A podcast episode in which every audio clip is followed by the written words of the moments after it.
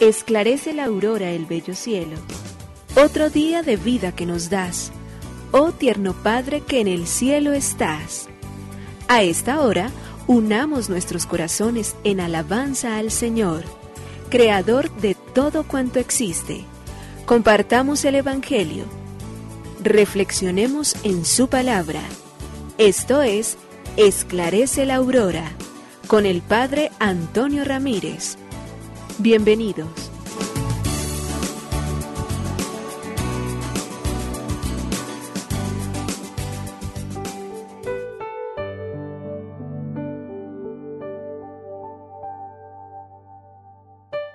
Con los muy buenos días, hoy es miércoles primero de diciembre del año 2021. Bendito sea Dios, gracias por su amor, gracias porque su bondad, su misericordia, su ternura, su compasión hace posible entonces que nuestra vida y nuestra existencia continúe su camino, envueltos en tantas bendiciones como Él suele regalarnos, como suele siempre darnos, como suele poner siempre a nuestro servicio. ¿Cómo no estar eternamente agradecidos con Dios? Cuando van pasando los meses, cuando van pasando los años, cuando Dios nos bendice con el tiempo tan necesario, favorable y maravilloso para nuestro propio vivir. ¿Cómo no volver los ojos a Él para decirle, Señor, sin mérito ninguno, tú me concedes este nuevo mes y me permites que entonces inicie esta travesía del último mes del año en el tiempo nuevo que tú mismo me envías porque me estás pidiendo que me renueve constantemente, como lo hace el tiempo, puesto que regresamos del tiempo ordinario y vamos pasando por el tiempo ahora, entonces del adviento, el cual queremos tener siempre presente delante de nosotros. Un tiempo que nos permite prepararnos, un tiempo que nos reclama hacer todos los días mejores, un tiempo que nos da lo suficiente poder y gracia para poder esperar los cielos nuevos y las tierras nuevas a la cual tú me convidas, Señor, a tu casa, a tu mesa, de la cual tú quieres hacerme partícipe al final de esta historia y de este camino que me regalas y que me permites recorrer. Por ello, Señor, hoy nuestro agradecimiento a ti que eres el pastor bueno, que cuidas siempre de nosotros, que nos llevas a las verdes praderas y allí nos haces recostar, que nos conduces a las fuentes tranquilas donde nuestras fuerzas vienen reparadas todos los días para poder seguir caminando siempre. Señor, guía nuestro sendero. Señor, que aunque camine por cañadas oscuras, nada, absolutamente nada tema, porque tu vara y tu callado me sosiegan.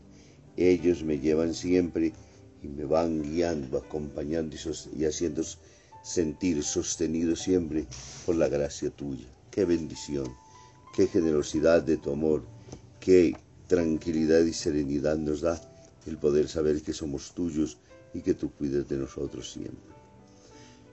Gracias, oh Señor Jesús. Nos unimos a la Iglesia Universal que ora.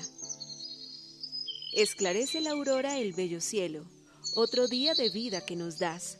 Gracias a Dios, Creador del universo, oh tierno Padre que en el cielo estás nuestras voces unimos al concierto que el universo eleva ya en tu honor. Desde la tierra al cielo más profundo, tierno Padre magnífico Hacedor, conserva nuestras almas sin pecado, a nuestro cuerpo da fuerza y salud, y nuestra mente ilumina piadoso con un rayo benéfico de luz. Por nuestra amada patria suplicamos, por la iglesia elevamos oración, por nuestros amados padres y familia, siempre dichosos los hagas tú, Señor. En tu santo nombre, comenzamos este día de vida que nos das. Haz que lo acabemos santamente, oh Padre nuestro que en el cielo estás.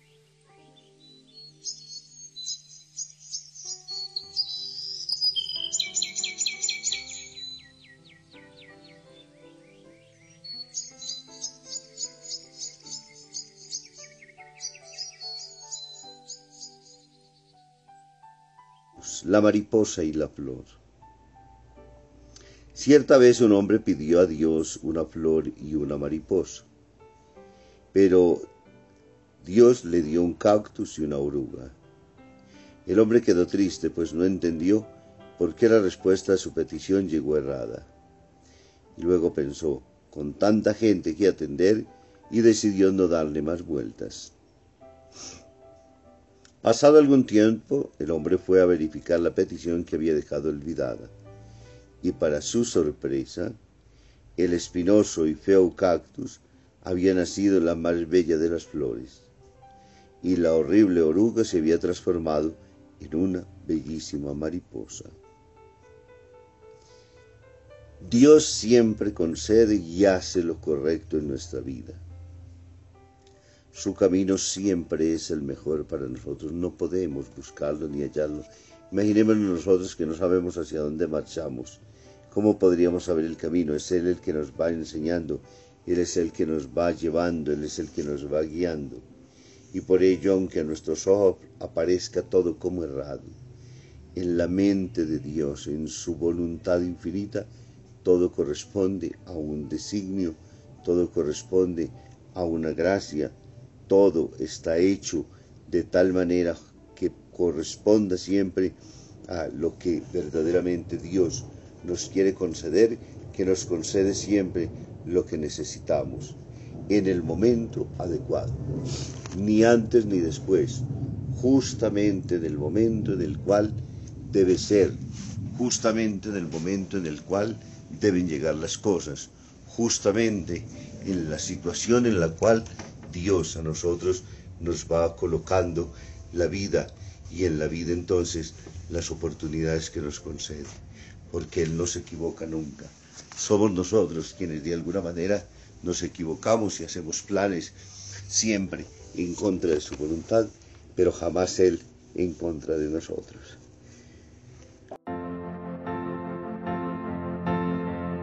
Lectura del Santo Evangelio según San Mateo capítulo 15, versículos del 29 al 37. Jesús se dirigió a las orillas del lago de Galilea, subió a la parte montañosa y se sentó allí. Entonces acudió a él una gran multitud que llevaba cojos, ciegos, lisiados, sordomudos y muchos otros enfermos, y les dejó a los pies de Jesús. E, y él los sanó.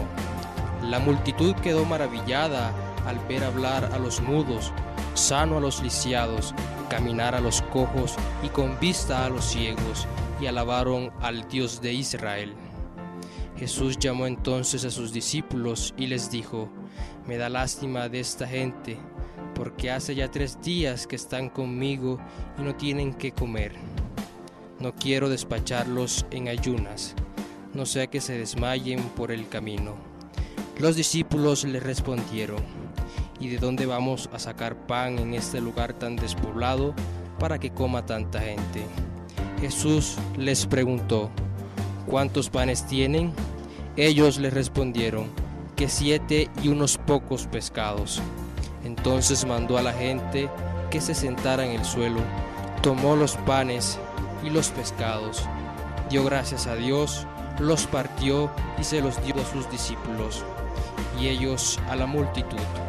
Y todos comieron y quedaron satisfechos, y con los pedazos que sobraron llenaron siete canastos. Palabra del Señor. Gloria a ti, Señor Jesús. El Evangelio de Mateo hoy en el capítulo 15, versículos del 29 al 37, nos hace notar particularmente la gran ternura, misericordia cariño y compasión que Dios tiene por quienes caminan junto a su lado.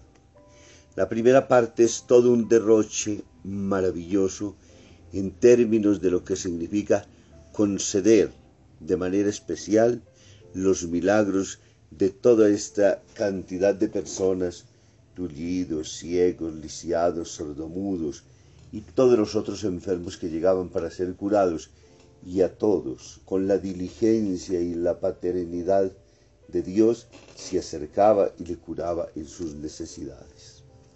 Y en la segunda parte, premiando, podríamos decir, a todo ese ingente grupo de personas que camina con Él, que va detrás de Él, que lo tienen como su Maestro, que no quiere enviar para que no se le vayan a desfallecer por el camino, sino que al contrario, quiere alimentar, mantener, ayudar y acompañar, entonces ahora reta a sus discípulos, denles ustedes de comer. Los discípulos dudan, ¿de dónde sacaremos dinero? ¿Con qué será posible que hagamos nosotros algo por toda esta gente? Y ellos lo consideran una misión imposible. Para Jesús que todo es posible, de inmediato entonces acontece el milagro y los discípulos a su vez se colocan entonces a disposición para ser dispensadores de la gracia. Ellos nos afirma y nos dice entonces que el único que tiene para dar, que la única fuente que continuamente produce sin que jamás llegue al cansancio es justamente Dios. Entonces por ello en estos milagros se ve sobre todo compasión y misericordia de Jesús, que derroche de bondad. Y es lo que mejor revela el ser y el hacer de Dios. Siempre cercano, siempre preocupado, siempre dispuesto a obrar en favor de quienes lo necesitan. Ninguno que se acerque a Jesús, ni en el tiempo en que vivió, ni en el tiempo en que nosotros le oramos, se quedará sin una recompensa siempre llegará. Dios no se queda con ninguna bendición, todas las devuelve, las entrega, las coloca sobre esta tierra para que nosotros podamos vivirla. Por ello entonces Él es eso, bondad en esencia. No podríamos pensar en el mal, no podríamos hacer cosas contrarias a lo que nos imaginamos, queremos, deseamos y gozamos, puesto que Él que es sabiduría absoluta de Dios, no nos va a llevar por ningún otro camino diferente. A quienes lo buscaban y hacían de alguna manera el espectacularismo, en vez de hacer la curación, esos pues lastimosamente no iban siguiendo a Jesús, sino que iban buscando solamente, solamente milagros. Y esos fácilmente entonces en la vida se agotan. Es necesario encontrarnos con la persona viva, atrayente del Maestro que ayer invitaba a sus discípulos, venid y os haré pescadores de hombres. Debemos acercarnos delante de Dios para pedir la sanación, la compasión y la misericordia. Sanación de todo nuestro pasado, sanación para poder vivir el presente de manera especial lleno de mucha luz, de mucha tranquilidad, de mucha gracia tranquilidad para no desesperarnos, aunque nos toque esperar un poco más de tiempo. Todas estas virtudes que nos coloca hoy entonces el Evangelio, sanación, compasión y misericordia, deben convertirse en nuestro propio programa de vida. Porque allí se manifiesta nuestra fragilidad y nuestra debilidad. Y Dios entonces haría nuestro encuentro cuando la fragilidad de la enfermedad nos hace muchas veces interrogarnos terriblemente y somos acompañados misericordiosamente por el que tanto nos ama. Y siente la compasión entonces típica de quien es verdaderamente un Dios, Dios y hombre, de quien es auténticamente hijo de Dios. Por ello entonces logra apiadarse de nosotros por ello viene a nuestro encuentro en nuestras necesidades. Por ello nos tiende la mano a los hijos de Abraham para salvarnos y sanarnos, para sacarnos entonces de la tristeza, del fango, del dolor, de la enfermedad, de la tristeza, del miedo, del pecado. Invoquémoslo hoy a Dios con mucha confianza y pidámosles que Él intervenga en nuestra vida. Que bendiga el Padre, el Hijo y el Espíritu Santo. Muy feliz día.